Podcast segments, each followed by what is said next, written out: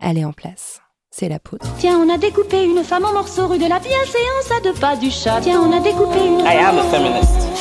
Je vous obsède avec une constance Je me suis pas conduit qui appelle façon- quand même conduit l'admiration. d'une façon conforme à ce qu'on attend d'une jeune fille d'abord et d'une femme ensuite. I'm sorry that I didn't become the world's first black classic pianist. Qu'une femme qui existe dans son temps, à l'intérieur de son temps, n'a pas d'époque, elle marque son époque. Bienvenue dans La Poudre, une conversation intime, profonde, avec des femmes artistes, activistes, politiques, des femmes inspirantes, des femmes puissantes. Comment sont-elles devenues femmes? Contre quoi ont-elles résisté? Que crient-elles? Que rêvent-elles? Que lisent-elles? Je suis Lorraine Bastide et aujourd'hui, je reçois Elisa Rojas pour un épisode bonus Présente. la personne handicapée qui est supposée être gentille. Et en vérité, quand elle dit gentille, ça veut dire surtout docile. Euh, il faut qu'on soit docile. Ça, ça fait référence aux personnes handicapées qui sont contrôlées finalement en permanence euh, par des professionnels du secteur médico-social. Jusqu'à mai 2019, une fois par mois, je vais être sur la scène de l'auditorium du Carreau du Temple avec une femme militante ou chercheuse. C'est la première fois qu'on me propose d'animer tout un cycle de conférences et les conditions sont idylliques. C'est simple, Sandrina Martins, la directrice du Carreau du Temple, m'a donné carte blanche, en toute confiance, et je la remercie pour ça. Quelle jouissance de pouvoir investir cet espace accessible en plein cœur de Paris et de parler devant un public concentré et engagé.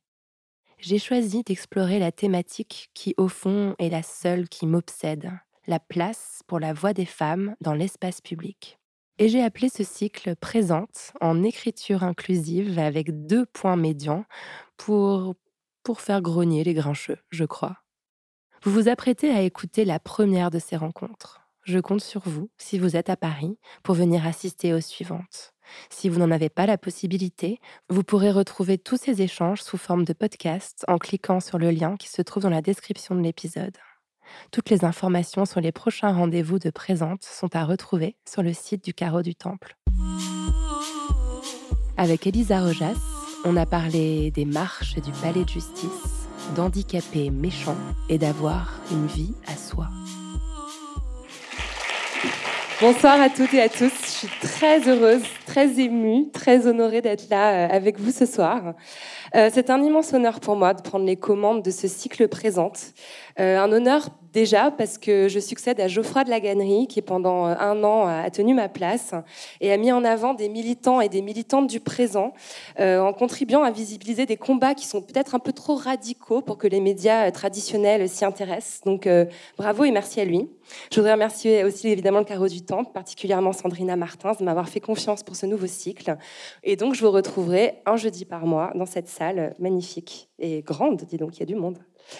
Euh, alors, quand on m'a demandé quel thème je souhaitais aborder pour ce cycle de conférences, il m'est apparu comme une évidence qu'il y a un thème autour duquel je tourne en permanence en tant que journaliste et en tant que militante féministe. C'est la question de l'accès des femmes à l'espace public. Je vais vous faire une toute petite introduction un peu théorique, ce ne sera pas trop long, je vous promets. L'espace public, c'est quoi? C'est un espace symbolique qui a été théorisé par euh, des philosophes, notamment Hannah Arendt. Mais si vous avez fait un peu de sociaux, il y a forcément un nom qui vous vient à l'esprit, celui de Jürgen Habermas. Euh, Habermas, dans les années 60, a théorisé l'espace public en le définissant de la façon suivante. Le processus au cours duquel le public constitué d'individus faisant usage de leur raison s'approprie la sphère publique contrôlée par l'autorité et la transforme en une sphère où la critique s'exerce contre le pouvoir de l'État. Alors c'est une façon un peu compliquée de dire que l'espace public, c'est l'endroit où on peut critiquer le pouvoir. Alors, il prend diverses formes, plus ou moins institutionnelles. Par exemple, le Parlement, où l'opposition peut s'exprimer, c'est l'espace public. Mais Instagram, c'est aussi l'espace public. Euh, les médias, bien sûr, euh, sont l'espace public, le bureau de vote aussi, mais le café du coin, la ville, l'espace public est aussi bien euh, symbolique que réel. Alors dans l'esprit d'Habermas, c'est fantastique, l'espace public, c'est vraiment la preuve qu'on est en démocratie, qu'on peut tous et toutes s'exprimer, que toutes les voix se se valent et que le débat est possible. Mais les féministes sont passées par là. Et il y a une philosophe féministe qui s'appelle Nancy Fraser qui a critiqué cette vision un peu, un peu facile, un peu uniforme d'Habermas en faisant remarquer, par exemple, que les femmes n'avaient pas un accès à l'espace public aussi facilité que bah, les hommes. Elle a fait remarquer aussi que les discours profondément transformateurs de la société, les discours vraiment subversifs politiquement, ceux qui sont portés par les opprimés, ceux qui sont opprimés euh, par la classe, par la race, par le genre, par l'orientation sexuelle ou par le handicap, étaient forcés de, constituer des contre-espaces publics, des lieux où pouvait s'exprimer librement un contre-discours. Et c'est un peu l'idée de ce cycle, de, se servir de la bulle de l'auditorium du carreau du Temple pour que puissent s'exprimer des femmes euh, qui critiquent le pouvoir. Voilà, c'est un, préambule un peu long. Et euh, il est l'heure d'accueillir sur scène la première invitée du cycle présente. Je suis très honorée euh, qu'Elisa Rojas soit avec nous ce soir. Je vous demande de l'applaudir. Elle est avocate, elle est cofondatrice du collectif Lutte et Handicap pour l'égalité et l'émancipation. Bonsoir Elisa. Bonsoir Lorraine. Alors, je vais juste faire un petit mot aussi pour saluer euh, donc Laura Flory et Lorraine Mathieu euh, de la SCOP Paris Interprétation qui donc vont assurer l'interprétation en langue des signes de la soirée. Elisa. Oui. Ça fait bientôt 40 ans que la notion d'accessibilité à l'espace public a été posée par une loi en 75. Et aujourd'hui encore, rien ne l'est. Euh, ne serait-ce que pour l'exercice du droit le plus simple du citoyen, c'est-à-dire voter, euh, accéder à un meeting, écouter un discours, lire un programme, reste un privilège de personnes valides la République française est validiste, c'est-à-dire qu'elle considère que c'est aux personnes handicapées de s'adapter à elles et non à elles de se rendre accessibles aux personnes handicapées. Est-ce cela que suggère le titre de votre blog qui s'appelle Aux marches du palais? Oui, c'est exactement ce que suggère le titre de mon blog. Euh, il y avait plusieurs idées en fait dans le titre. Euh, il y a déjà l'idée de départ et puisque c'est devenu, euh, en fait mon idée de départ c'était de parler plus spécifiquement des difficultés que je pouvais rencontrer dans mon cadre professionnel, étant donné que j'exerce la profession d'avocat et qu'il y a beaucoup de lieux de justice qui ne sont pas encore accessibles, ce qui est déjà en soi très symbolique puisque ça veut tout dire pour des gens qui euh, subissent des discriminations au quotidien, savoir que le lieu où on est censé pouvoir obtenir justement justice et réparation pour d'éventuelles discriminations, par exemple, n'est pas accessible, c'est quand même très significatif. Donc l'idée, voilà, de Au Marche du Palais, c'était, c'était de, parler de ça et de faire un peu une sorte de tour des lieux de justice que je pouvais fréquenter des difficultés d'accessibilité. Mais euh, en réalité, c'est devenu euh, autre chose, euh, puisque j'ai changé d'exercice professionnel au moment où j'ai créé ce blog. Je me suis installée à mon compte, donc j'ai eu moins l'occasion de faire les déplacements auxquels je pensais au départ. Et c'est devenu plutôt un espace un peu plus personnel que les autres pour parler de handicap, critiquer le discours dominant autour du handicap. Et mais effectivement, le titre fait référence à l'impression, et qui, qui n'est pas qu'une impression, qui est une réalité euh, qu'ont les personnes handicapées en général, au-delà de le métier qu'ils peuvent avoir ou pas, euh, bah, qu'on a dans la société, c'est-à-dire d'être aux marches, euh, par exemple, lorsqu'on est en fauteuil, d'être au bord et de ne pas pouvoir participer réellement. Et puis c'est aussi le titre d'une comptine qui me fait rire en fait. Et je trouvais ça également drôle d'y faire référence, puisque euh, c'est une comptine qui au départ parle d'une fille euh, très belle et un peu chiante, qui a beaucoup d'amoureux et qui n'arrive pas à choisir. Donc euh, je m'identifiais totalement à la comptine également. Du coup, je trouvais ça, ça marrant en fait.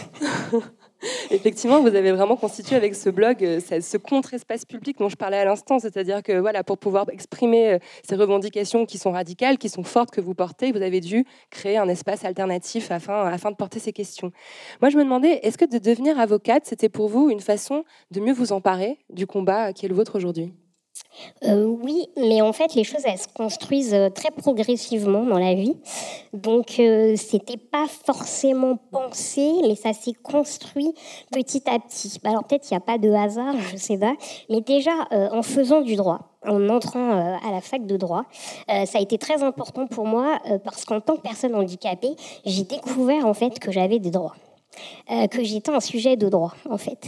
Ça peut paraître euh, étrange, mais en réalité, euh, j'ai enfin pu mettre des mots sur certaines choses, des qualifications juridiques notamment, et j'ai pu comprendre que ce que j'avais pu vivre jusque-là, et même, même encore à la fac, comme type d'injustice, comme discrimination, par exemple dans le cadre scolaire, ben en fait, c'était pas seulement, encore une fois, une sensation ou juste une impression, ça correspondait véritablement à à, des non-respects euh, de droit. Et ça m'a, ça m'a vraiment euh, beaucoup aidé, en fait, de pouvoir euh, le découvrir en faisant ces études-là. ça, assez je me suis aperçue que ça allait me donner vraiment tous les outils nécessaires pour plus tard pouvoir parler de handicap. Mais ce n'était pas forcément très très clair. Et puis surtout, je ne me suis pas spécialisée dans le droit du handicap, ni à la fac, parce qu'en fait, je ne pouvais pas, parce qu'il y avait pas de proposition de cette nature-là. Peut-être que s'il y avait eu, je l'aurais fait. Je me serais en tout cas sérieusement posé la question. Après, en tant que professionnelle, je ne me suis pas non plus spécialisée en droit du handicap. D'ailleurs, c'est une spécialité qui n'existe pas, qui n'est pas reconnue en tant que telle par l'ordre des avocats. Euh, mais euh, ça existe, hein. simplement, c'est très transversal. Il n'y a pas tant d'avocats qui, qui, en font. Euh, donc, j'ai commencé par faire du droit du travail. Ça m'a beaucoup plu. Et puis, il y a quand même une cohérence, puisque j'ai un master en droit de l'homme, donc les libertés fondamentale, tout ça, ça m'a toujours intéressé. Euh, mais c'est vrai que professionnellement, voilà, euh, je fais, et ça, c'est pas toujours facile à comprendre pour les gens, parce que les gens sont persuadés que je fais du droit du handicap au quotidien, et c'est, et c'est pas le cas. Mais d'un autre côté, fatalement, encore une fois, comme je suis avocate, je ne peux pas, euh, même en tant que professionnelle, ne pas m'intéresser à l'aspect juridique des choses.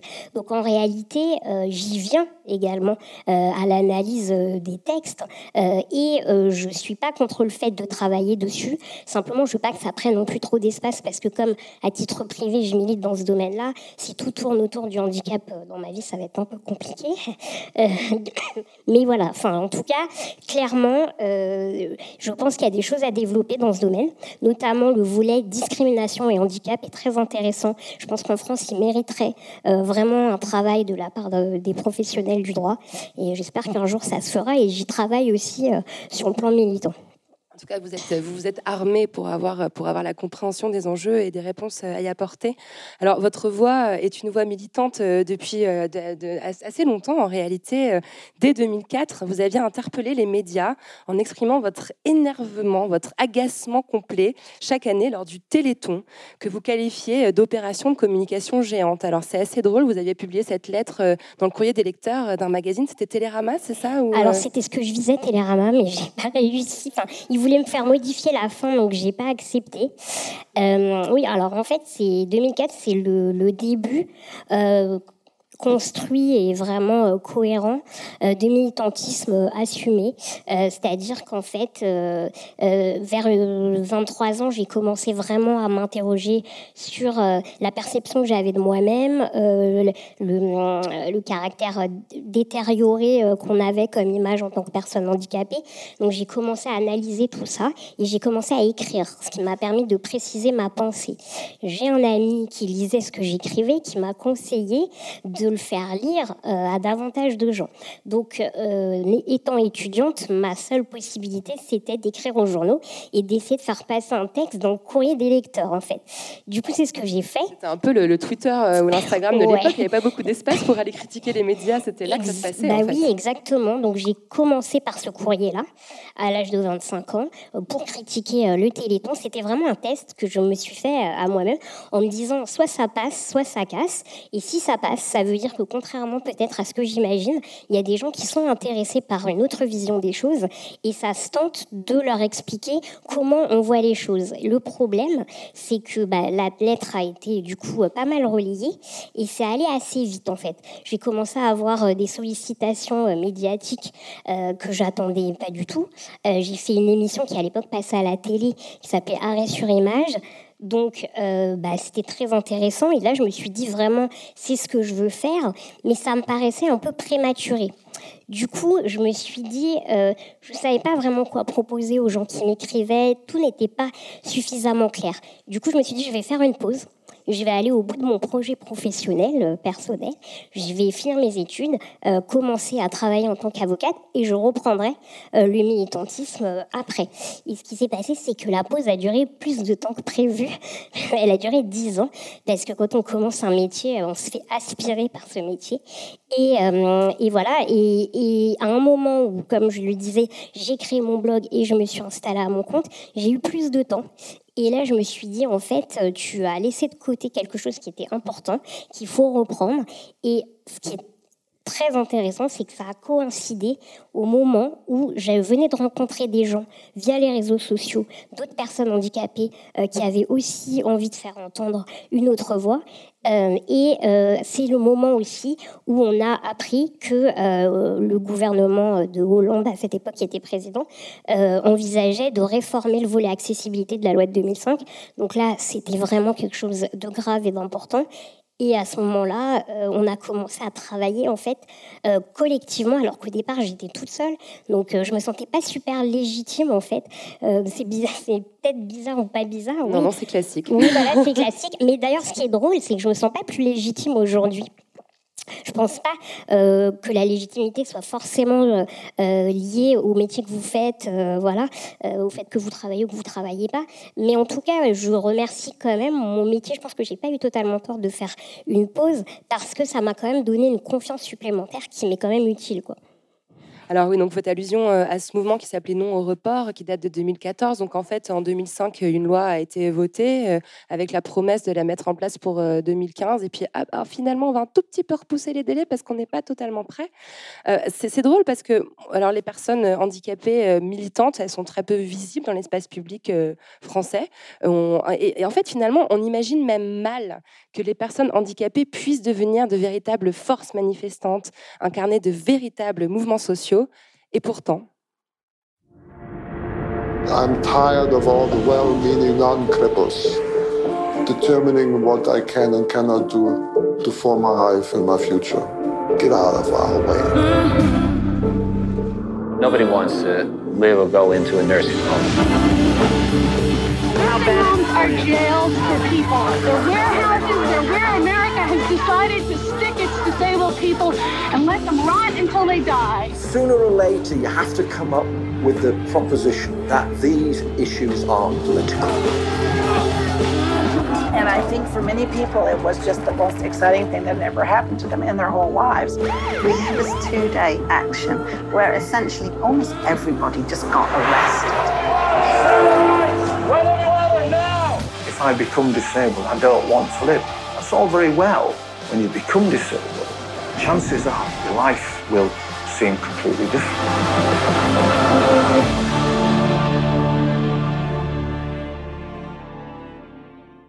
C'était euh, la bande-annonce du, documentaire qui s'appelle Defiant Lives et qui, fait, euh, qui, référence l'une des actions politiques les plus radicales de l'histoire des États-Unis. En 77, les locaux du ministère de la Santé à San Francisco ont été occupés par des militants handicapés pendant 25 jours. Ils n'ont rien lâché euh, pour une loi qui était donc repoussée, une situation très comparable à celle de 2014. Pour vous, Elisa, il est urgent de penser le handicap sous l'angle de l'oppression. C'est une lutte Vous n'hésitez même pas à la comparer au mouvement des droits civiques américains. Est-ce que cette égalité, elle est essentielle dans votre combat politique? Oui, elle est importante et c'est pas moi en fait qui la compare euh, à la lutte pour les droits civiques.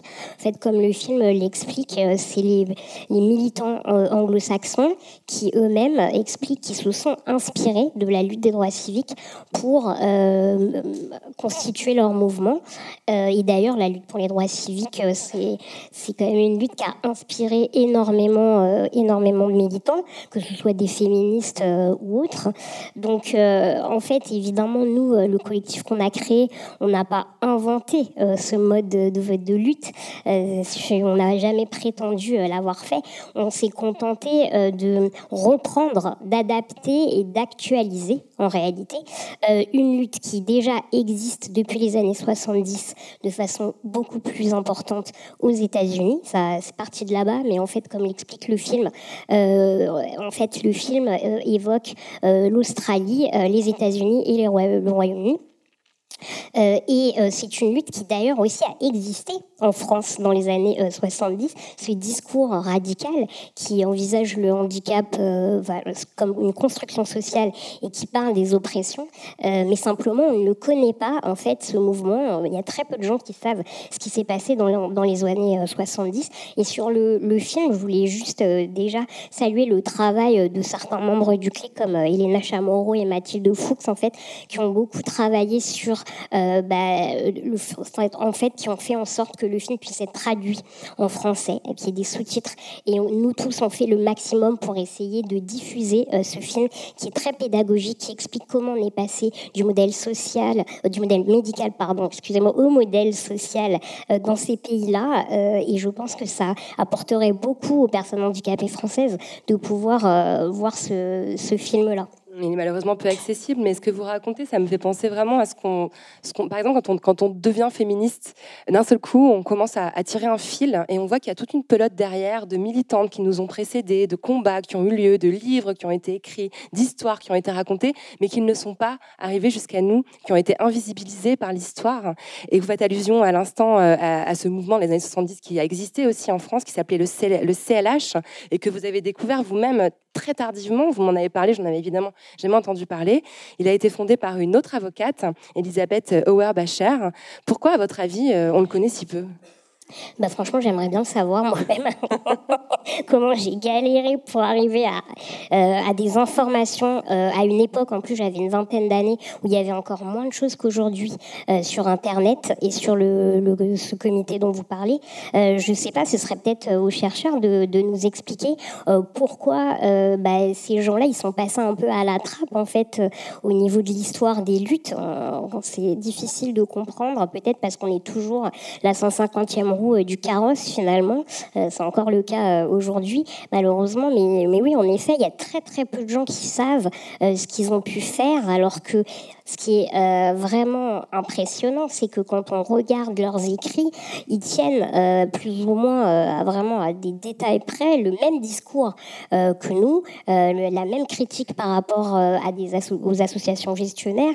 C'est un discours qui est politisé, donc c'est vraiment voilà, c'est vraiment passionnant de, de rentrer dans, le travail qu'ils ont pu faire à cette époque-là. Mm. Alors, juste pour rendre justice aux médias, France Culture a fait un- un- une très belle émission avec Elisabeth Auer-Bacher. On vous donnera la référence euh, à la fin de la rencontre pour que vous puissiez aller l'écouter et, vous instruire. L'organe médiatique du CLH, et c'est aussi le titre de la biographie, l'autobiographie même d'Elisabeth Auer-Bacher, c'est Handicapé méchant. Ça vous parle? Oui. Euh, bah déjà, euh, quand j'ai découvert le nom du journal, j'étais morte de rire euh, parce que j'ai trouvé ça hyper drôle et hyper bien vu, puisque comme elle l'expliquait elle-même, au fond, c'était prendre le contre-pied de la personne handicapée qui est supposée être gentille. Et en vérité, quand elle dit gentille, ça veut dire surtout docile. Il faut qu'on soit docile. Ça, ça fait référence aux personnes handicapées qui sont contrôlées finalement en permanence euh, des professionnels du secteur médico-social. Donc handicap et méchant, ça, ça voulait euh, dire euh, nous, on ne on fait pas partie euh, de ces personnes-là et on veut tenir un autre discours. Les, les journaux actuellement, ils ont été mis en ligne tous et ils sont accessibles, ce qui est super. Euh, je vous invite euh, vraiment à les lire parce qu'ils sont, euh, c'est des pépites. En plus, c'est les années 70, donc il y a un mélange de textes politiques, mais également de dessins, de poèmes. C'est très divers en réalité. Et par contre, la seule chose que je me dis quand je regarde, euh, enfin quand je pense au titre qu'ils ont choisi, bon, qui était nécessaire, c'est que associer la méchanceté et le militantisme, euh, par contre, je sais je suis pas sûre que forcément je sois totalement d'accord au sens où il me semble que défendre ses droits, euh, demander euh, le respect euh, minimum qui est dû à chaque personne, je considère pas que ça, s'appelle être méchant. Parce que être méchant, c'est trouver du plaisir à faire du, le mal. Je vois pas très bien quelle est la connexion directe avec le fait de tout simplement vouloir exister dans les mêmes conditions que, les autres. Donc c'est un peu comme quand on dit les, les féministes sont hystériques ou euh, il y, a un côté bon. euh, est-ce que voilà, est-ce que euh, c'est pas aussi un petit peu dangereux de de de, de, s'associer finalement à un terme qui est aussi péjoratif et, et que ne mérite pas, je pense, le travail militant qu'on peut faire. Mais bon, c'est aussi une blague. Une hein. provocation, il y a Ouais, quelque chose aussi de l'ordre de l'humour. Et, euh, Tout à, tout à fait. Mais ça m'évoque aussi la phrase qui est dans l'ouverture de la bande-annonce qu'on a vue à l'instant, quand on voit cet homme qui dit Get out of my way. C'est pas gentil, quoi. C'est genre, mais dégagez de là, quoi. Que je m'exprime, que je me pousse. Cette colère, elle est aussi nécessaire pour, euh, pour que la voix euh, porte. Ouais, mais la colère, c'est pas de la méchanceté, en Non, fait. c'est pas C'est pareil. euh, c'est pas pareil. C'est quelqu'un qui dit effectivement de façon ferme. En fait, on confond Ouais. détermination, fermeté, force avec euh, la méchanceté, euh, le mauvais caractère. Moi, pour moi, c'est des choses qu'il faut quand même dissocier. Tout à fait. Alors, vous avez créé en avril 2016 euh, Le Clé. Le Clé, c'est avant tout une organisation qui est non mixte, qui ne réunit que des personnes concernées. Pourquoi c'est si important? Euh, alors oui, effectivement, on n'est que des personnes concernées. On souhaite que ça reste comme ça et qu'il n'y ait pas de personnes euh, non concernées par un handicap euh, qui participent au processus décisionnel. Franchement, c'est pas nouveau quand même la non mixité. Encore une fois, je, on n'a pas inventé l'eau hein. chaude. Bah, là, je vous renverrai un texte hyper pédagogique de Christine Delphi qui a été publié sur le site Les mots sont importants où elle explique très très bien que c'est une nécessité euh, politique en fait, que l'idée c'est de pouvoir euh, parler euh, et prendre des décisions de façon libre, déterminer des stratégies sans avoir à tout expliquer à des gens qui sont pas concernés, sans avoir le regard, le poids et potentiellement aussi des gens qui voudraient prendre le pouvoir alors qu'ils ont déjà le pouvoir dans la sphère publique. Voilà, c'est tout simplement cette, cette idée-là qui nous a paru importante. Mais qui paraît encore très souvent quand on parle de non-mixité, par exemple, en ce qui concerne le genre ou la race, ça fait encore bondir, euh, notamment à la mairie de Paris, par exemple. Euh, c'est assez problématique de faire comprendre aux, personnes que, voilà, quand on est entre concernés, il y a une parole différente qui se déploie. Mais en fait, ce que je trouve euh, incroyable, c'est que s'il y a bien un moment où la non-mixité a du sens, c'est celui-là, en fait. C'est se réunir pour se battre. Pour moi, ça a du sens. Et le reste du temps, on nous impose des non-mixités euh, que personne ne remet en question comme euh, les institutions pour personnes handicapées, on va en parler, personne euh, ne, ne les remet fondamentalement en question, alors que je suis désolée, mais c'est de la non-mixité, en fait. Votre collectif est également intersectionnel et anticapitaliste? Oui, oh là là, j'ai dit, on a dit ça Bah oui. Non, alors intersectionnel, ma soeur vient de me dire que maintenant c'est totalement surfait, qu'il faut arrêter de. euh, Non, non, non, moi je suis pour qu'on garde ce mot, il est important, non, non, il est utile. Je, je plaisante, mais c'est un mot voilà, qui, est- qui est de plus en plus utilisé dans un cadre militant. Peut-être pas toujours à bon escient, et je pense que ça aussi, euh, c'est une réalité. Nous, ce qu'on voulait dire, c'est simplement qu'on a conscience, dans le cadre de notre travail, qu'il y a des personnes handicapées qui peuvent être concernées par plusieurs oppressions qui s'imbriquent euh, et qui, voilà, qui, se, qui se mélangent de façon parfois quand même assez complexe. Donc, ne pas oublier cet élément. Après, euh, anticapitaliste, alors ça, c'est sur la- le positionnement politique de notre collectif qui est très important euh, parce qu'on a euh, beaucoup fait croire aux gens que le handicap, comme d'autres thèmes, sont apolitiques. voilà, que peu importe l'orientation, que tout le monde veut la même chose, c'est faux. En réalité, Ni de droite, ni de gauche. voilà, ni de vrai. droite ni de gauche, c'est faux. C'est souvent un piège quand on dit ça. Ouais, bah, c'est souvent des gens de droite d'ailleurs qui, qui disent ça, Euh, parce qu'en en réalité, à chaque fois qu'on creuse une mesure, on se rend bien compte qu'elle renvoie à un projet de société. En fait, a des priorités. Donc, à partir de là, bien sûr qu'en principe, une politique de droite et une politique de gauche de handicap, ça ne devrait pas se ressembler. Et d'ailleurs, euh, voilà, dans un système économique comme le capitalisme, clairement, euh, si on ne le remet pas en question, il y a des personnes handicapées qui n'auront jamais leur place. Il faut arrêter de mentir quand on regarde la question du travail. Si on mesure la, la valeur d'une personne à sa productivité, il y aura forcément des gens perdants qui n'auront jamais leur place et qui n'auront que euh, la, charité euh, pour subsides ou euh, des prestations sociales que l'on cherche en plus à diminuer de plus en plus. Donc ça a une influence. Et d'ailleurs, en Europe, les pays où des politiques d'austérité très violentes ont été mises en place, notamment c'est le cas au Royaume-Uni, on voit que les premières personnes qui ont été impactées de façon grave, ce sont les personnes malades et handicapées. actuellement, il y a des rapports qui pleuvent de la part des Nations Unies sur ce qui se passe au Royaume-Uni, qui est une catastrophe en fait humanitaire pour énormément de personnes handicapées. Donc on peut pas dire euh, qu'il n'y a pas, euh, voilà, qu'il n'y a pas de lien. Euh, il y a un lien et nous on veut imposer cette, cette thématique et cette réflexion. Alors, j'aimerais qu'on prenne un petit moment maintenant pour, euh, pour parler de, droit, de loi. C'est votre spécialité, Elisa. Vous m'avez fait réaliser, quand on, quand on s'est rencontrés, préparer cette soirée, qu'en fait, il y avait une espèce d'impasse euh, illogique hein, dans la loi elle-même, la loi de 75, qui est devenue la loi de 2005 ensuite, une espèce de contradiction interne. Est-ce que vous pouvez nous, nous l'expliquer, nous l'exposer? Alors, euh, très schématiquement, euh, en 75, donc euh, il y a deux lois qui ont été euh, adoptées qui sont très importantes dans le domaine du handicap. Et le problème de ces deux lois, c'est qu'au fond, elles se contredisent. Il y en a une qui était supposément euh, faite pour réaliser ce qu'on appelait à l'époque l'intégration des personnes handicapées, justement dans la sphère publique, euh, qui a posé par exemple le principe d'accessibilité qui date hein, de 75, pas de 2005. Euh, et puis l'autre loi de 75, elle par contre, elle avait pour vocation de, en fait, de, elle était destinée au secteur médico-social et le but c'était d'encadrer, de réglementer de façon plus claire et plus précise tout ce qui concerne le milieu institutionnel, en fait. Et c'est cette loi-là, en réalité, euh, qui euh, a été fortement appliquée, qui a permis euh, à l'institutionnalisation, ben, voilà, de, se conforter, en fait, de, qui a donné à beaucoup d'associations ben, du, pouvoir dans, dans, ce, dans ce domaine-là.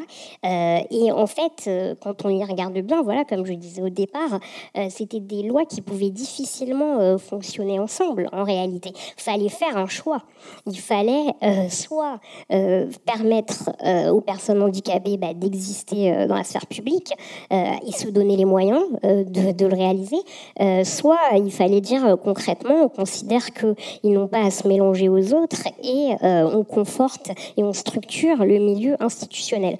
En France, on veut continuer à croire que les deux peuvent fonctionner parallèlement. la preuve en est que non, puisque s'il y a des choses qui n'ont pas avancé en France, c'est euh, à cause de ça, justement.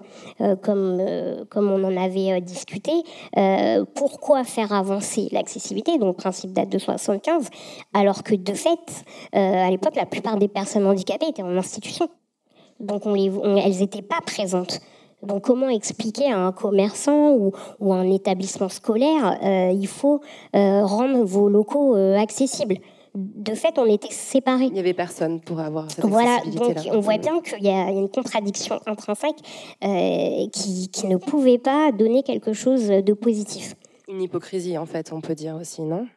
Euh, ben, c'est, quand même une loi de, droite. Hein. on y revient, on y revient, désolé, on y revient. non, mais c'est-à-dire qu'en fait, les deux grandes lois, c'est quand même intéressant de se dire euh, qu'elles ont été euh, élaborées euh, par des gouvernements de droite. et moi, je ne peux pas m'empêcher de penser que derrière ça, il y a quand même encore à chaque fois la droite traditionnelle, catholique, caritative, qui est derrière. Donc, ça correspond à sa vision du handicap, parce qu'historiquement, il y, a un lien très fort entre la religion euh, catholique chrétienne en France euh, et, la prise en charge, je mets 18 guillemets, des personnes handicapées. Et c'est un, sujet dont, ils se, se en fait très facilement. bah oui, historiquement, il y a euh, un certain nombre d'établissements, pas tous, mais un certain nombre, qui étaient, avant d'être gérés par le médico-social, par, par des religieux, en fait. Donc oui, il y a un lien qui est quand même assez fort. Alors, on voit derrière nous un tableau qui, bah, qui révèle aussi la précarité économique des personnes handicapées. Les personnes handicapées bah, sont plus pauvres que les personnes sans handicap. Est-ce que, à votre avis, cette précarité, elle est également un frein euh, à l'accès à l'espace public? Je pense que oui, c'est un frein énorme, on ne peut pas le nier. Euh, j'ai presque envie de dire, et c'est horrible, mais militer, c'est un luxe quasiment. Euh, je pense qu'il faut dégager d'une part du temps et une énergie qu'on ne peut dégager que si on n'est pas dans la survie. Et la difficulté, c'est que la majorité des personnes handicapées en France, surtout si euh, elles ne travaillent pas et qu'elles n'ont comme ressource que l'allocation adulte handicapé, ben elles sont dans la survie. Voilà, elles sont dans des euh, questions euh, quotidiennes élémentaires, de, de, choix draconiens de comment je vais aller faire mes courses, aller chez le médecin, accomplir telle ou telle démarche administrative. elles, donc voilà, donc à partir du moment où on est dans ces, dans ces difficultés là, on peut pas prendre le recul. C'est difficile en tout cas euh, pour pouvoir penser euh, ce que sa condition et élaborer des stratégies, etc. Donc euh, oui, c'est sûr que ça nous entrave énormément. On en arrive à un point euh, important, euh, même fondamental dans votre combat, celui de l'institutionnalisation, euh, qui est donc la réponse apportée en France historiquement à la prise en charge des personnes handicapées. C'est quelque chose qui commence dès l'enfance, dès l'enfance, quand, on constate un handicap, l'État, les, pouvoirs publics décident de placer les personnes en institution. Et vous, dans votre biographie, il y a une particularité, vous avez en fait connu les deux. Dans votre enfance, vous avez commencé une scolarité en milieu spécialisé pour les personnes handicapées et à partir du CM1, vous êtes entré dans l'école euh, classique. Est-ce que pour vous, c'est déterminant? Est-ce que ça explique une partie aussi de votre vision euh, du monde et du militantisme? Alors c'est pas l'État qui décide, hein. c'est un peu plus complexe que ça. C'est-à-dire, euh, voilà, les parents font des demandes, Bien sûr. Et, euh, et puis il y a tout un processus administratif qui se met en place et qui pousse à l'institutionnalisation la plupart du temps. Euh, donc moi, oui, comme j'ai un certain âge, donc quand la question, ben, en fait, mes parents donc sont arrivés du Chili et une parmi les propositions qui ont été faites à mes parents, il y avait des propositions médicales et il y avait bah, dans les dans, la, dans, les, euh, dans le panel, on va dire, il y avait l'institutionnalisation qui au départ était supposée faciliter le travail de, mon chirurgien en réalité. Et donc, euh, bah oui, c'était déjà assez violent puisque moi je vivais en famille à la base. Je suis arrivée, je devais avoir deux ans et demi, trois ans, et je me suis retrouvée en institution, euh, en internat. Euh, comme beaucoup d'ailleurs euh, d'enfants euh, ou de personnes handicapées. Il faut savoir que l'internat, ça existe encore. Donc, il y, a, déjà une séparation en fait de la famille qui est imposée. et ça, on n'en parle pas beaucoup d'ailleurs de, cette séparation sur des générations entières de personnes handicapées qui parfois n'ont vécu qu'en institution. donc il est certain que déjà ça a été un choc tout ce que j'y ai vu, tout ce que j'y ai vécu, euh, jusqu'à l'âge à peu près euh, de 7-8 ans, c'est sûr que ça m'a fait réfléchir, surtout que j'ai découvert assez rapidement qu'en réalité, on était séparés des autres enfants. Euh, que donc en fait j'ai compris rapidement qu'il s'agissait euh, d'une mise à l'écart euh, très étrange. Et quand je me suis aperçue de ça c'est bizarre d'ailleurs quand je vois des gens qui défendent l'institutionnalisation alors que moi quand j'y étais j'étais déjà en train de me dire mais qu'est-ce qui se passe en fait? Pourquoi on est tous là? Qu'est-ce qui nous unit? Qu'est-ce qui nous réunit ici? Et quand je suis, bon, j'ai beaucoup insisté et j'ai réussi au bout d'un moment euh, pour, euh, enfin, pour sortir de ce milieu.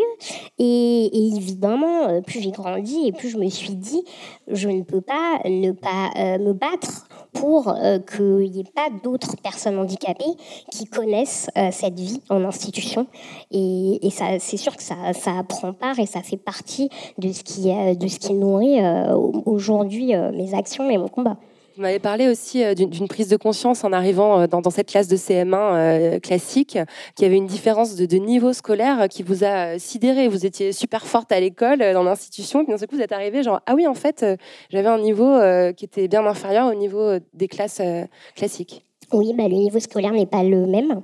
Euh, ça, c'est reconnu, euh, y compris sur le plan euh, international, en fait, que quand, bah, des gens sont scolarisés, voire du début jusqu'à la fin, milieu institutionnel, c'est assez rare qu'ils arrivent à raccrocher le wagon et à pouvoir faire des études, parce que personne ne se préoccupe de façon réelle du, du, niveau scolaire, puisque la priorité est donnée aux soins. Vous êtes envisagé comme une personne ayant besoin de soins avant tout.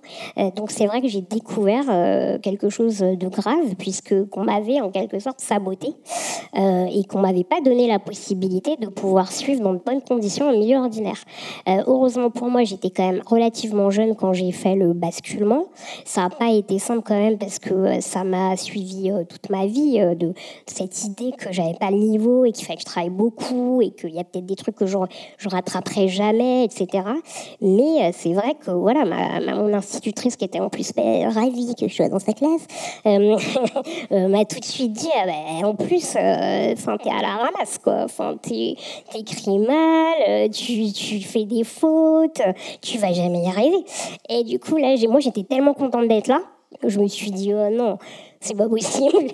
donc, bon, euh, j'avais le soutien de mes parents quand même, donc j'ai travaillé pour tenir et rattraper, et je m'en suis euh, bien sortie. Mais euh, voilà, enfin, euh, ça s'est joué à pas grand-chose, moi, je pense, et je continue à le penser. Donc, c'est pour ça que c'est une raison supplémentaire aussi de se battre, parce qu'il y a un niveau global de qualification et d'études des personnes handicapées en France qui est catastrophique.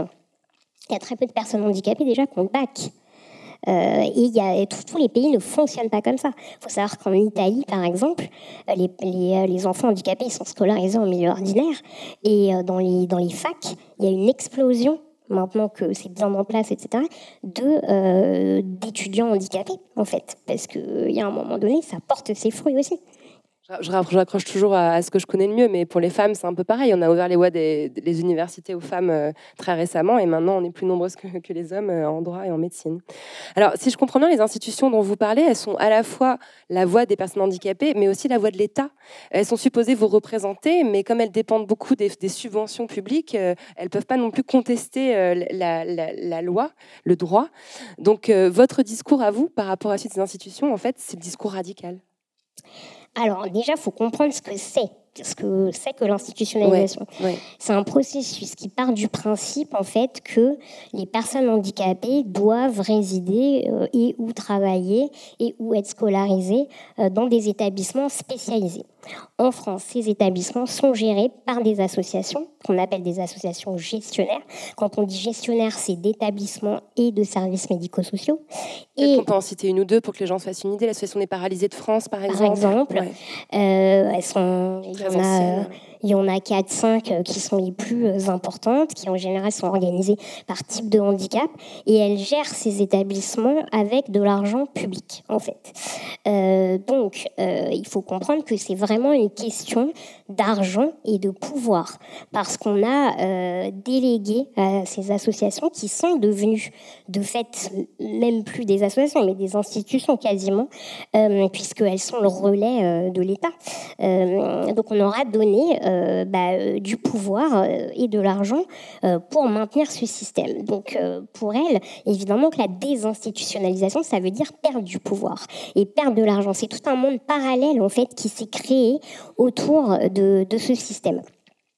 Et bien sûr, il y a tout un discours hein, pour justifier euh, ce choix, euh, parce que pour toute oppression, il y a toujours un discours justificatif, et il se, il s'articule autour de deux axes principalement.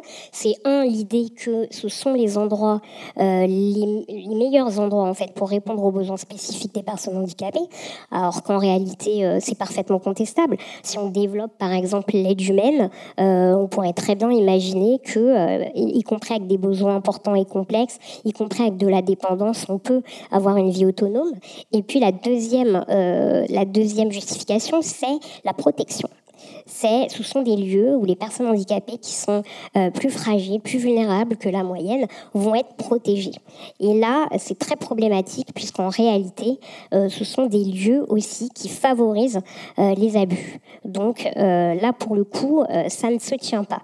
Et vous parlez vraiment de maltraitance. Hein. Je, je me permets d'insister pour qu'on comprenne de quoi vous parlez. Alors, il faut comprendre que la maltraitance, ça peut prendre différentes formes. Évidemment, il y a les choses les plus graves qui sont sanctionnées pénalement, et puis il y a les choses qui, sont, qui peuvent apparaître moins graves, mais qui ont euh, tout autant euh, de conséquences sur les, personnes handicapées. C'est une prise en charge entre guillemets collective. Et comme euh, le dit très bien l'un des intervenants dans, le documentaire de Defenlas, personne n'a envie de vivre en collectivité et les personnes handicapées ne sont pas naturellement nées pour vivre entre elles et en collectivité. Enfin, ça, c'est une idée à la base totalement incroyable en fait.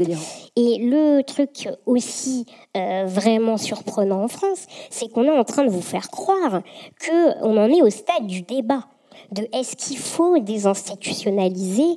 Il y a des colloques, des journées qui s'organisent avec les associations gestionnaires où ils s'interrogent sur comment diversifier l'offre médico-sociale. Alors que déjà, c'est pas une offre. Hein. On n'est pas des clients sur un marché qui ont eu un jour le choix. Hein. Elle a été imposée, l'institutionnalisation, déjà. Euh, et donc, euh, parce qu'évidemment, il s'agit pour eux de ne pas perdre leur bille. Euh, alors, on vous fait croire voilà, que, que c'est cette question qui se pose aujourd'hui en France, alors que non, puisque le débat, est tranché. Sur le plan international, il y a un texte qui est la Convention internationale des Nations Unies sur les droits des personnes handicapées. Elle a été signée par la France, elle a été ratifiée en 2010 et cette convention explique clairement que les personnes handicapées doivent avoir le choix de leur lieu de vie et que ce choix implique de sortir de l'institutionnalisation. Je veux dire, euh, voilà, la question, voilà, c'est pas est-ce qu'il faut le faire, c'est comment, dans quel délai, avec quel plan. Et ça, c'est ce dont on vous parle en fait jamais au niveau euh, des politiques publiques, alors que c'est la seule question euh, qui, se pose. Et d'ailleurs, il y a quand même une rapporteuse qui a fait une visite surprise en octobre 2017 et qui était catastrophée. Une, rapporteuse de l'ONU. Ouais voilà, de voir euh, quel était euh, le taux en fait euh, de personnes en institution en France, qu'a rappelé à la France à ses obligations, et vous noterez que c'est comme si elle était jamais venue en fait. On n'a très peu entendu parler dans les médias effectivement, alors que la condamnation a été sans appel.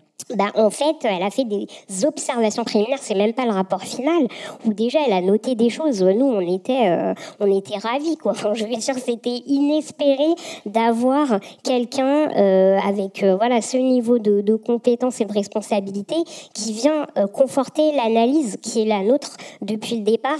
Elle, elle a comptabilisé 300 euh, 000 personnes en institution, alors qu'il y a un rapport, euh, alors je sais pas si je dis bien de l'adresse, qui a été publié en juillet dernier, qui dit qu'en réalité, on est plus proche de 500 000 personnes.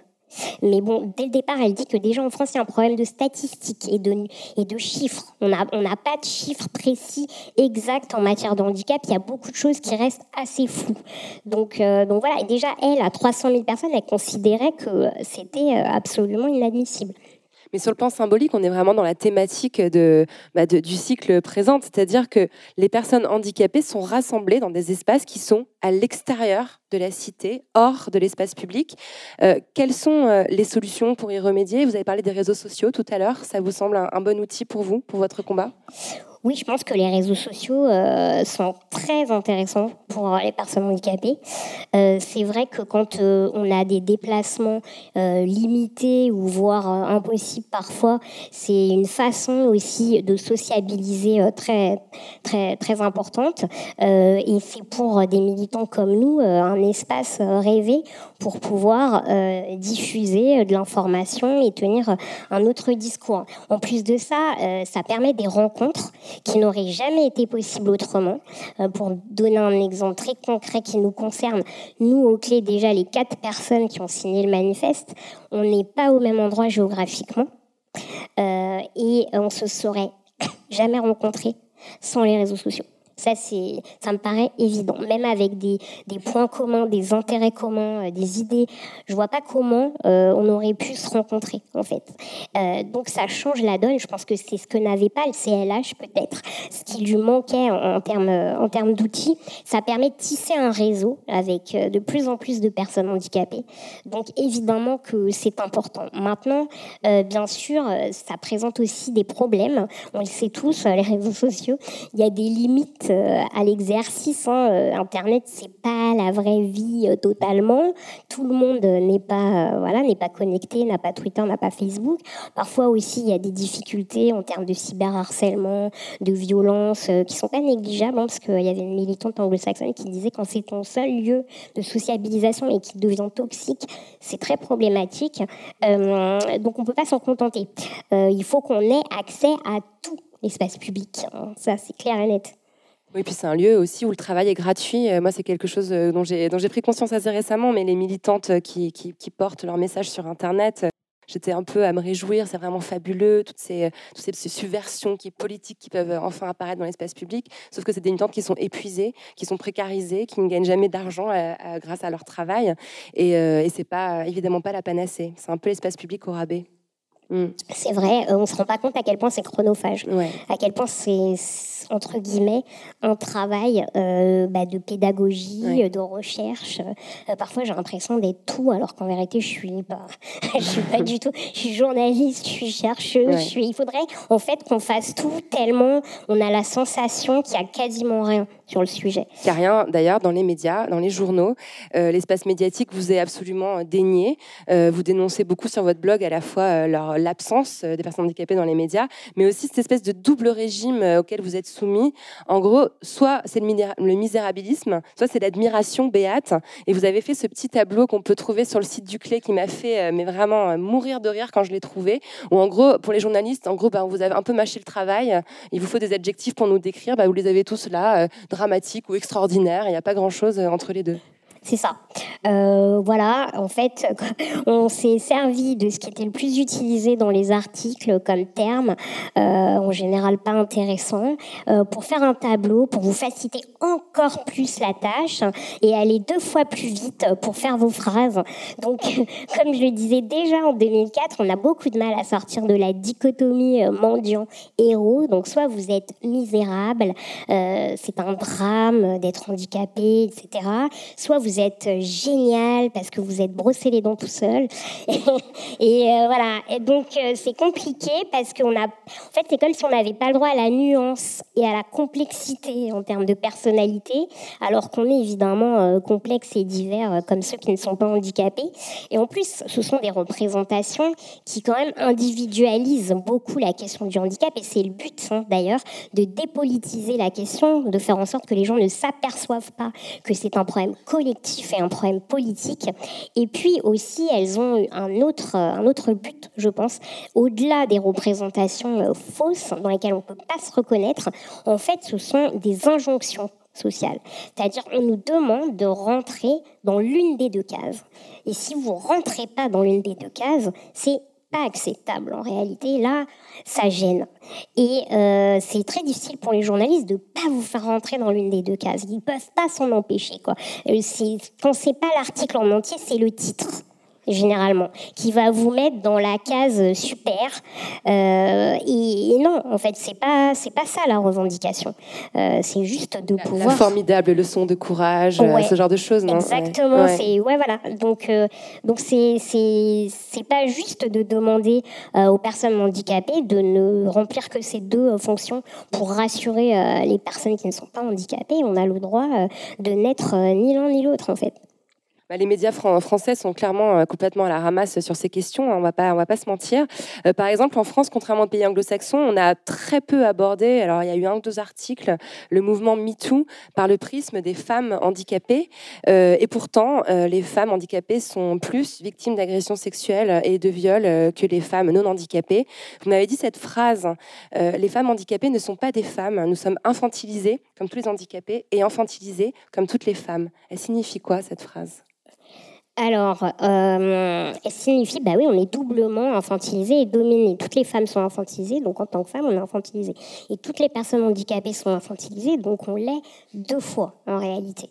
Et euh, le truc, c'est que euh, le discours qui est tenu aux femmes handicapées, il est hyper pervers et très complexe à expliquer en fait.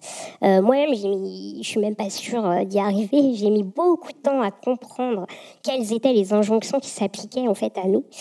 Euh, ce qui se passe, c'est qu'on n'est pas reconnu en tant que femme, on n'est pas dans la catégorie femme. On nous demande en fait de rester des petites filles. Ça, c'est l'injonction numéro un.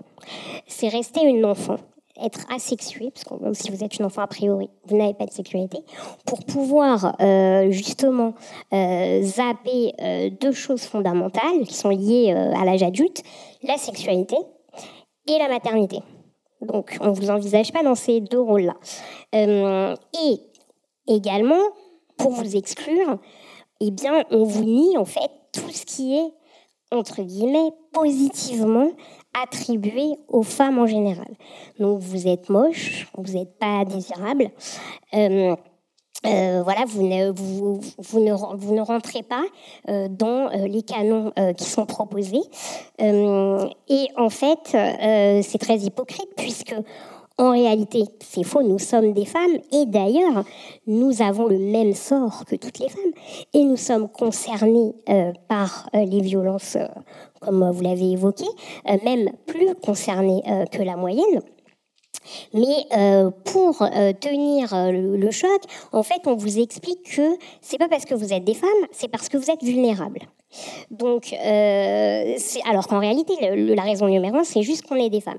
Et tout, tout le discours autour des violences, quand elles sont évoquées, euh, qui concernent les femmes handicapées, va tourner autour de la vulnérabilité.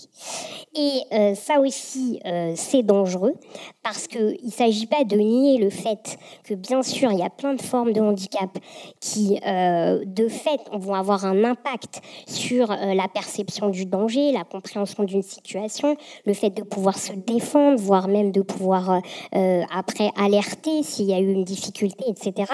On est d'accord là-dessus. Il ne s'agit pas de remettre en cause ça. Il s'agit de dire qu'il y a une part de la vulnérabilité qui est organisée. Tout comme la dépendance est organisée, la vulnérabilité est organisée.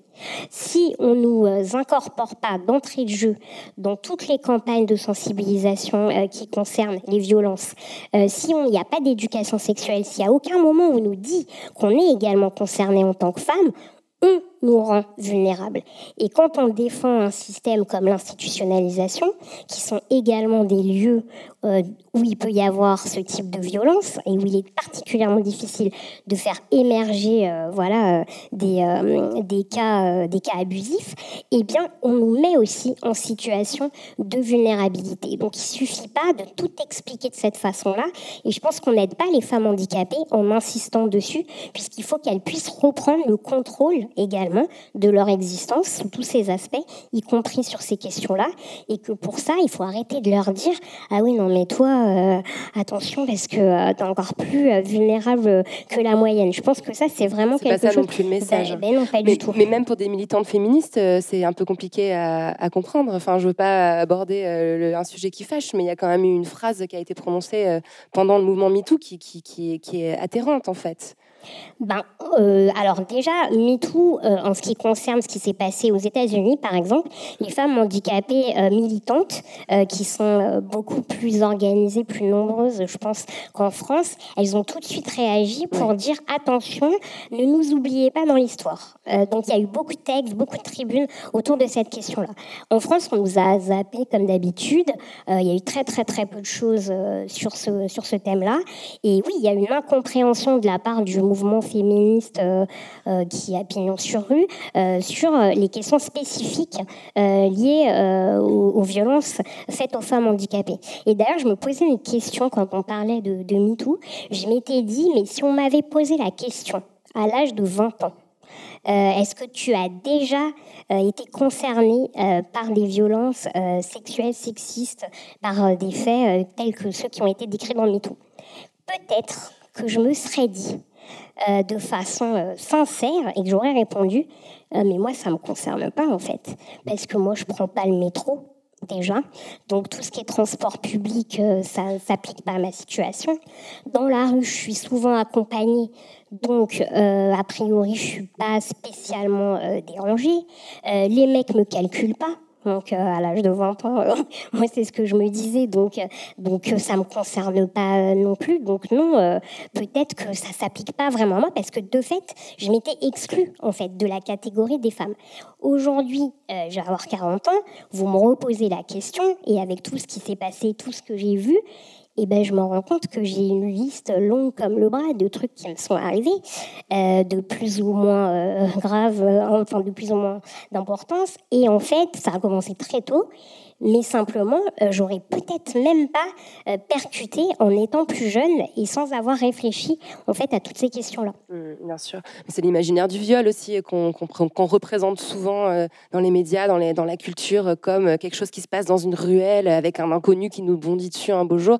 malheureusement, le viol, ça n'est pas que ça. L'agression sexuelle, c'est bien souvent à la maison, au travail et dans d'autres lieux alors, il y a une femme qui se battait et qui est décédée récemment, qui s'appelle Maudit Pio. Euh, j'aimerais qu'on lui rende un petit hommage et je crois que vous étiez d'accord pour qu'on lui rende cet hommage. Elisa, qu'est-ce qu'elle a fait d'important ah ben, euh, pour cette cause-là? Oui, évidemment, euh, je suis d'accord pour qu'on rende hommage à tous les gens qui ont apporté quelque chose d'important. Euh, déjà, euh, comme beaucoup de personnes, bon, je la connaissais euh, un petit peu. Je l'avais rencontrée à plusieurs reprises. J'ai été très attristée par l'annonce de son décès, auquel je m'attendais pas. Il faut savoir qu'elle fait partie des femmes que j'ai cherché à rencontrer quand j'ai décidé de m'investir sur toutes ces questions, comme Elisabeth Auberbaché. Elisabeth Ouais, exactement. Donc, je les ai rencontrées quand j'étais plus jeune pour pouvoir discuter avec elles, pour pouvoir, parce qu'elle me paraissait justement faire partie des femmes les plus intéressantes. Donc j'avais réussi à trouver, euh, trouver le nom. Euh, donc euh, je, je, suis contente qu'elle ait porté sur l'espace public la question des violences faites aux femmes handicapées parce qu'il fallait, il fallait le faire. Donc il faut le lui reconnaître ce travail-là. Après, que ce soit avec elle ou Elisabeth, très certainement, on a des divergences de points de vue, d'idées sur certains sujets, mais aussi beaucoup de points d'accord. Mais au-delà de ça, j'ai énormément de respect parce que je connais la sincérité de, leur combat et du combat de, de. Donc je pense que c'est important de, se souvenir des pierres euh, qui ont été euh, mises euh, à l'édifice par chaque personne. Elle a été vraiment pionnière. Elle avait créé dès 2010 un numéro d'appel d'urgence pour les femmes handicapées en cas d'agression sexuelle. Et c'était vraiment en 2010 un sujet qui était encore plus occulté qu'aujourd'hui, si c'est possible. Alors, bah, encore un, aspect qui est occulté en France, c'est l'aspect universitaire, hein, c'est la recherche euh, aux États-Unis et en Angleterre euh, se sont développées euh, ces, ces, 30 dernières années les Disability Studies, donc des études de sociologie qui portent spécifiquement sur la question du handicap. en France, bah, non seulement il n'y en a pas, ou très peu, et, et par ailleurs, ces contenus anglo-saxons sont très difficilement accessibles, rarement traduits. Comment vous l'expliquez? Si vous pouvez expliquer. Euh, j'adore cette question. Comment vous l'expliquez on, nous la pose souvent et euh, comme si je savais. Genre, je n'en sais rien. Euh, j'aimerais bien savoir. en France, il y a de la recherche dans le domaine du handicap. on ne peut pas dire qu'il n'y en a pas. je pense qu'il y a des générations de chercheurs plus jeunes qui sont de plus en plus intéressants et surtout beaucoup plus imprégnés de ce qui a pu se passer dans les pays anglo-saxons. par contre, c'est vrai qu'on ne peut pas dire qu'il existe une matière autonome à part entière, équivalente aux disability studies. Clairement, ce n'est pas le cas. Alors, pourquoi euh, Je pense que c'est lié à ce dont on a parlé, c'est-à-dire euh, l'absence aussi d'un militantisme politique autour de cette question, puisqu'a priori, les deux se nourrissent l'un l'autre sur ce type de recherche. Le poids du tissu associatif euh, gestionnaire qui a empêché le développement de ce, de ce type de militantisme-là. Donc, je pense que ça explique quand même pas mal de choses. Euh, et puis, il y a un problème de traduction, euh, là aussi, euh, que je ne m'explique pas. Vous êtes en recherche de volontaires, d'ailleurs, en permanence. Hein, vous me l'avez dit la dernière fois, bah on passe un appel. Hein. en fait, des textes, on va dire, il doit y avoir des textes fondateurs importants, des classiques des disability studies qui, qui, datent quand même et qui ne sont pas traduits en français. Donc, en tant que personne handicapée française, c'est l'accès à cette pensée, à cette réflexion qui est beaucoup plus nourrie et aboutie qu'en France, eh ben on l'a pas. à moins que vous soyez super fort en anglais, ce qui n'est pas mon cas. Et je peux vous dire que ça m'aide pas dans le cadre de ce que je fais. Mais oui, enfin, on n'a on pas, on n'a pas accès. Et je pense que ça, ça nous a aussi entravés dans, le développement euh, de, la lutte et, du militantisme. Si ces textes-là étaient beaucoup plus accessibles, si un film comme Different Lives euh, passait euh, sur Arte ou même encore plus génial dans les cinémas ou bah, le plus possible partout était accessible, eh bien, je pense que ça pourrait peut-être faire un peu décoller notre combat. Alors j'ai essayé de pas être euh, pas être trop relou avec ça, mais moi je vois vraiment beaucoup beaucoup de points communs euh, entre le combat euh, que vous portez et le, combat féministe. J'ai même l'impression que ce qu'on nie en fait aux personnes handicapées et particulièrement aux femmes handicapées, c'est le droit d'avoir une vie à soi. On prend des décisions à votre place. Il y a des gens qui savent mieux que vous ce qui est bon pour vous. Est-ce que vous, vous pensez qu'on peut rapprocher ces deux pensées, ces deux combats? Oui, tout à fait. Je pense qu'on peut même rapprocher euh, la plupart des combats euh, d'émancipation et, euh, voilà tous les gens qui luttent contre une oppression quelle qu'elle soit, les mécanismes d'oppression sont toujours les mêmes en fait. C'est ça qui est fascinant et qui est génial, c'est que c'est toujours le, le, même fonctionnement. Et, et effectivement, ce qu'on nie aux personnes handicapées, c'est d'avoir leur vie à elles et d'avoir le choix. Être une personne handicapée, c'est ne pas avoir le choix. Les choix sont ultra limités et ça, c'est injustifiable et inacceptable en fait. On, on voudrait juste pouvoir euh, avoir euh, le choix de notre, de notre existence, tout simplement, de, de notre vie. Choisir la vie que vous voulez avoir. Tout à fait. Mmh. Alors aujourd'hui, Elisa, euh, ne serait-ce que ce soir, euh, votre voix résonne dans l'espace public. Euh, vous êtes une femme, vous êtes handicapée, vous êtes la fille de parents immigrés. Qu'est-ce qui fait que vous, vous êtes arrivé euh, ce soir à, parler dans l'espace public? Euh, eh bien, euh, je ne sais pas. Moi-même, je me demande toujours ce que je fais là. Non, mais euh, en fait, le, truc, c'est que je pense euh, que heureusement et malheureusement, le fait que je sois avocat, euh, avocate joue pas mal. C'est-à-dire que j'ai un métier qui consiste à prendre la parole publiquement et ça, les journalistes le reconnaissent. Et donc, ils ont l'habitude de donner la parole aux gens qui ont un mode d'expression qui est celui qu'ils connaissent. Donc, bien entendu que ça m'a énormément aidé. Et en même temps, euh, c'est problématique puisque ça veut dire qu'il y a des gens et d'autres types de paroles qui ont plus de mal à émerger. Donc euh, c'est quand même une difficulté euh, que je me pose également en me disant peut-être qu'on prend aussi la place de gens qui ont encore moins la parole que nous. Donc il faudrait pouvoir diversifier évidemment, évidemment tout ça. Merci beaucoup Elisa. Ben, de rien. C'est toujours un plaisir de parler avec vous. Et du coup, je peux dire vous un, avez petit un petit mot, mot à ouais. ajouter, je crois. Ouais, ouais j'ai un petit mot à ajouter. Bah, surtout euh, pour les personnes euh, qui seraient concernées par un handicap qui sont dans la salle. Je voudrais juste dire, euh, évidemment, merci déjà de nous avoir donné l'occasion de pouvoir expliquer ce qu'on essaye de faire modestement. Je voudrais dire que je crois en nous, en fait. Je crois en nous en tant que personnes handicapées. Je crois en notre capacité euh, à faire énormément de choses. Euh, je pense que ça va prendre du temps et ça c'est frustrant et je peux le comprendre. Peut-être que certains d'entre nous ne verront pas de leur vivant quelque chose de très puissant et de très euh, structuré, mais ce qu'on est en train de semer finira par germer et je suis persuadée que les choses changeront tout simplement parce qu'elles doivent changer.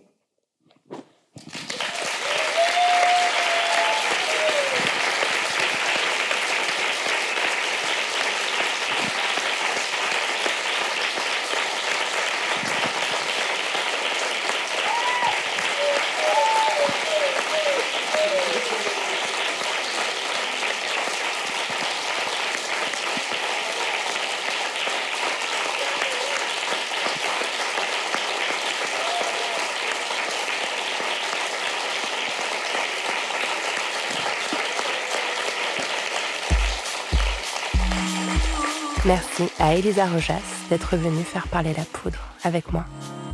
La poudre est une émission produite par Nouvelles Écoutes. Elle est réalisée par Aurore Meyer-Mailleux, avec à la préparation et à la prise de son Zisla Tortello, à la programmation Laura Cuissard et au mixage Laurie Galigani.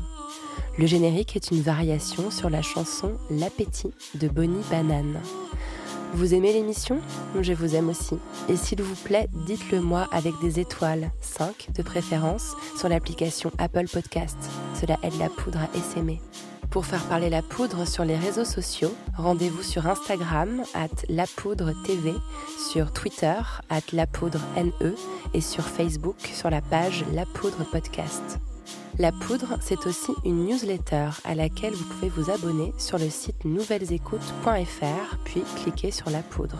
Cela sera l'occasion de découvrir Bouffon, Queer, Commencer, Quoi de Meuf, Splash, Vieille Branche, bref, toutes les émissions merveilleuses que nous produisons. Vous l'avez sûrement remarqué, La Poudre aime les livres. Si vous aussi, rendez-vous sur notre site La Poudre Lit où nous recommandons toutes les deux semaines des ouvrages pour aller plus loin après l'écoute des épisodes. À très vite et continuez de faire parler la poudre.